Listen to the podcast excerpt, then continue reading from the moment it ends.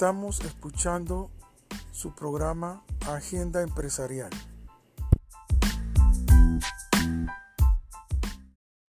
Buenas, ¿cómo están? Hoy vamos a presentar del libro de investigación de mercados de Clark McDaniel, el capítulo 15, Diseño de cuestionarios. Cuestionario, ¿qué es? Es una serie de preguntas diseñadas para generar los datos necesarios para cumplir con los objetivos de investigación. ¿Qué significa eso? Que vamos a tener, por medio de preguntas que son importantes, en la conducta del consumidor o lo que estemos investigando para mejorar la toma de decisiones en el plan de marketing. Aquí en esto podemos observar lo siguiente. El cuestionario entonces está, está influenciado por los objetivos de la encuesta y la información del encuestado, de tal manera que tenemos que tener la habilidad suficiente para que las preguntas solicitadas produzcan información que sea válida para la toma de decisiones, de tal manera que podamos satisfacer nuestras necesidades de información en la gerencia. De tal manera que proporciona la información necesaria de la toma de decisiones. Uno de los principales papeles del cuestionario es generar información que ofrezca los debidos eh, panorama, los diferentes datos que el cliente está pensando o sintiendo por un producto o servicio para nosotros hacer entonces mejoras eh, del este producto o servicio y así mejorar las ventas de la compañía. Un ejemplo que podemos aquí observar es que si hacemos un cuestionario aplicable, ¿verdad? A padres de familia por la compra de un cereal, la forma de hacer las preguntas, el diseño de la pregunta, la redacción de la pregunta está dirigida a este grupo de personas. Al contrario, si lo que queremos saber es qué es lo que opina un niño en relación al cereal, el lenguaje va a ser totalmente diferente, el tipo de pregunta, porque estamos hablando en un mercado infantil y tenemos que tomar en consideración ese aspecto. Donde podemos entonces establecer el ejemplo de las preguntas es en relación a que si estamos hablando de preguntas abiertas o preguntas cerradas. Esa sería pues la primera fase para poder eh, hacerlo eficazmente. Obviamente, eh, las preguntas abiertas tienen mucha información pero no es fácil de tabular y fácil de analizar, pero sí rinde mucha información y datos relacionados con el cliente. Aquí podemos observar los diferentes pasos para entonces hacer un cuestionario ya eh, característico con preguntas eh, abiertas y preguntas cerradas. Pero obviamente las preguntas cerradas son de mayor peso ya que son más fáciles de tabular y más fácil de entender por medio del cliente. Podemos ver entonces los diferentes pasos que vamos a seguir en este video. Paso número uno, determinar los objetivos y los recursos ¿verdad? de la encuesta. El proceso de investigación suele entonces hacer una toma de decisiones en base al tipo de pregunta y nosotros tenemos que también establecer qué es lo que nosotros queremos investigar si lo que queremos investigar es el lanzamiento de un nuevo producto, si lo que queremos investigar es la situación actual de la marca, si lo que queremos investigar es cómo nos ven en relación a la competencia. Tenemos que establecer bien el objetivo de investigación porque estará enlazado con las preguntas y con el tipo de cuestionario que necesitamos desarrollar. El paso número dos es determinar el método de recolección de datos. En este aspecto tendremos que establecer si vamos a, recolectar los datos por medio de vía telefónica, por correo, internet o visitas puerta a puerta o en un centro comercial. Todo esto nos ayuda a diseñar el cuestionario, nos ayuda a establecer bien la mecánica porque si vamos a hacer una entrevista telefónica, tendremos que utilizar mucha información verbal para explicarle al cliente de qué se trata la pregunta y poder entonces recoger mejor información. Y sucesivamente, si cambia a Internet, entonces será por escrito y tendremos que enviarle las instrucciones claramente para que entienda las preguntas. Obviamente, yo no puedo hacer en una eh, llamada telefónica qué opina el cliente del producto si no sabemos que está enfrente del producto y lo consume. Pero sí lo podríamos hacer en un centro comercial donde entregamos una muestra y el cliente prueba el producto. Así que cada situación es diferente. Paso número 3. Determinar el formato de la respuesta de la pregunta. Una vez determinado el método de recolección, debemos establecer el tipo de pregunta, de tal manera de poder establecer si son preguntas abiertas, si son preguntas cerradas, si son preguntas por escala, de tal manera de tenerlo bien estructurado y eh, bien eh, desarrollado. Aquí hay un ejemplo de pregunta abierta. ¿Qué ventajas si alguna, cree que, ofrece hacer un pedido a una compañía comercial en línea en comparación con comprar un establecimiento comercial local. Aquí le estoy entonces abriendo la ventana para que él dé su información y él puede con libertad desarrollar la respuesta con las palabras y con el, el formato que él desee, a diferencia de una pregunta cerrada que sería muy específica. Editar la pregunta abierta entonces requiere lo siguiente.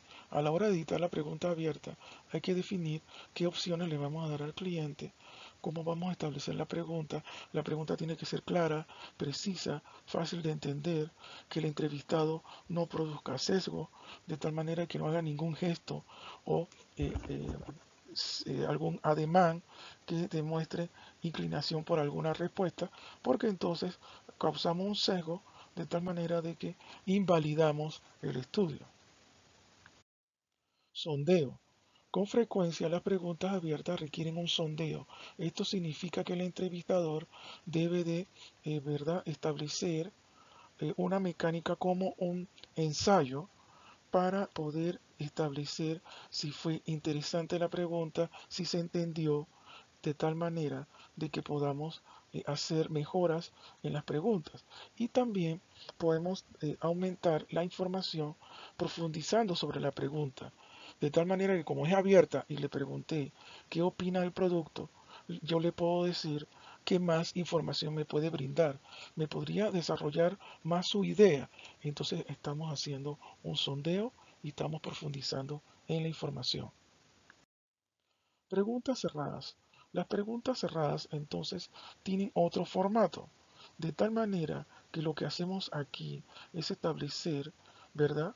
Ninguna variación en su respuesta porque lo estamos encasillando en preguntas en las cuales la respuesta es sí o la respuesta es no, como ejemplo de pregunta cerrada. Si hubiera sido una pregunta abierta, la persona me hubiera contestado eh, no sé, tal vez, probablemente, y no me da oportunidad de establecer bien la respuesta. Así pues, las preguntas cerradas tienen esa simplicidad, lo cual lo hace más fácil de entender. Y si lo hacemos por internet, con el simple clic en la casilla, logramos obtener la información necesaria. Eh, las preguntas dicotómicas, como ya les expliqué, son el sí y el no. Esos son ejemplos de preguntas simples, de tal manera que yo puedo iniciar un cuestionario preguntando si usted fuma o no fuma. Si la persona me dice no fuma, puede ser que ahí mismo termine la encuesta, porque no tendría sentido que le preguntara qué cigarrillo fuma, dónde compra el cigarrillo, por qué fuma, si la respuesta número uno fue yo no fumo de tal manera que es importante este tipo de preguntas. También existen las preguntas de opción múltiple que la vamos a ver en la siguiente eh, presentación.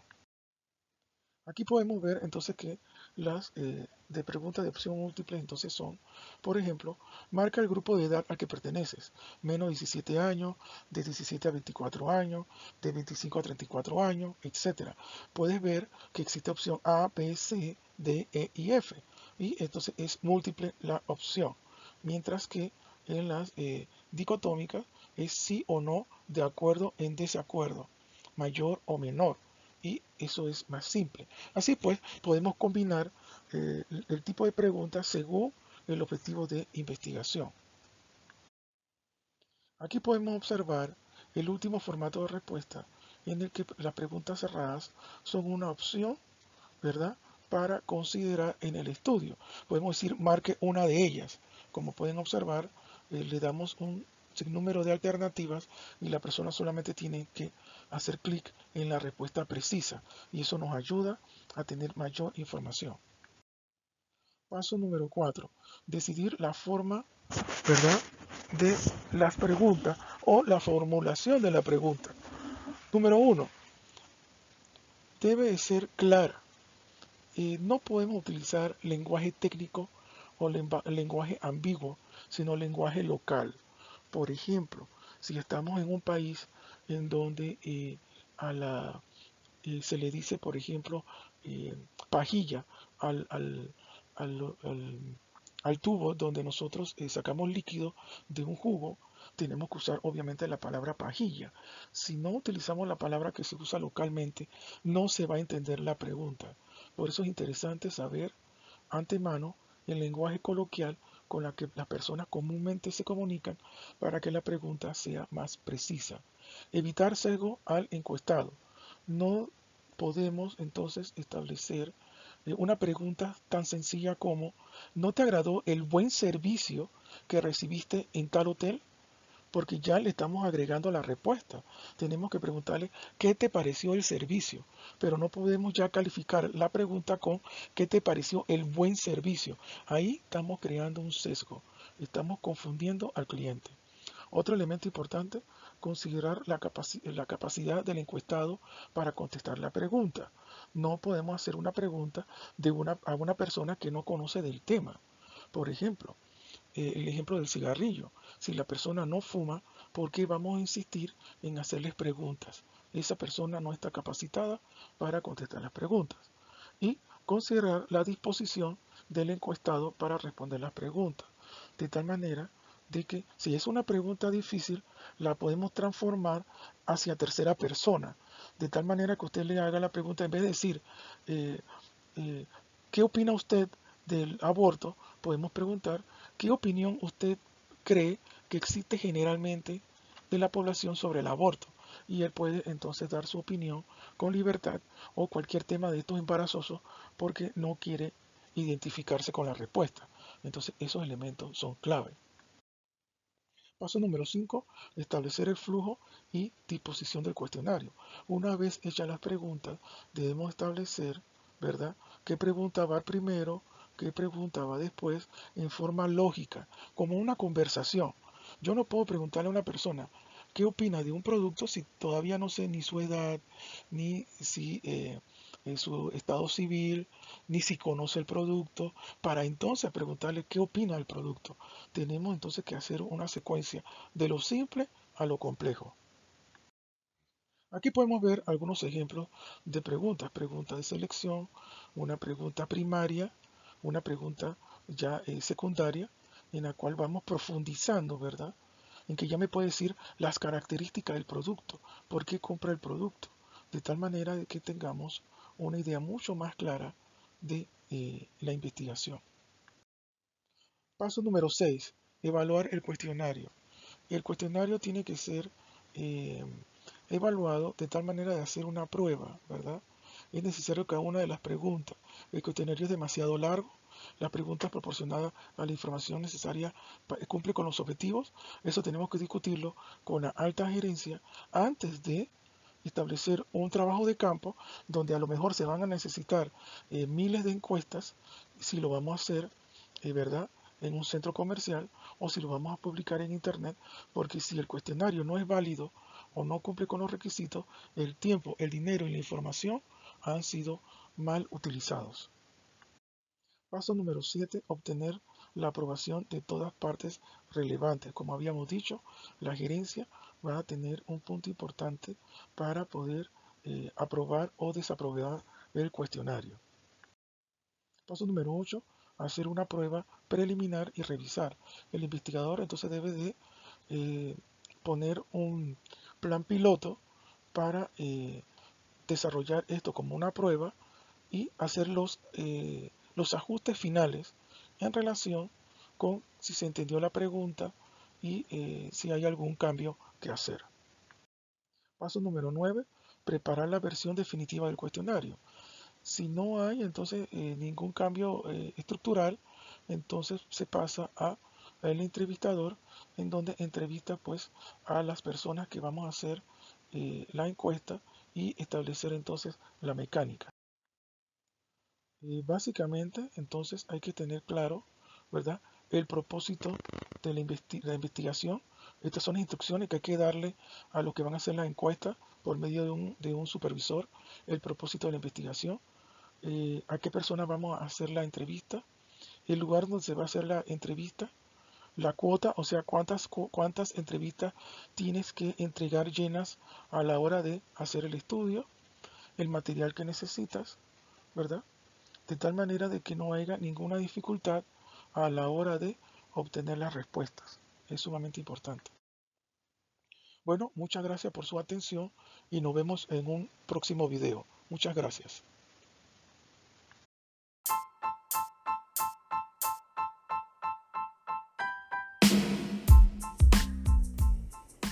Gracias por escucharnos. Los esperamos la próxima vez. Hasta luego.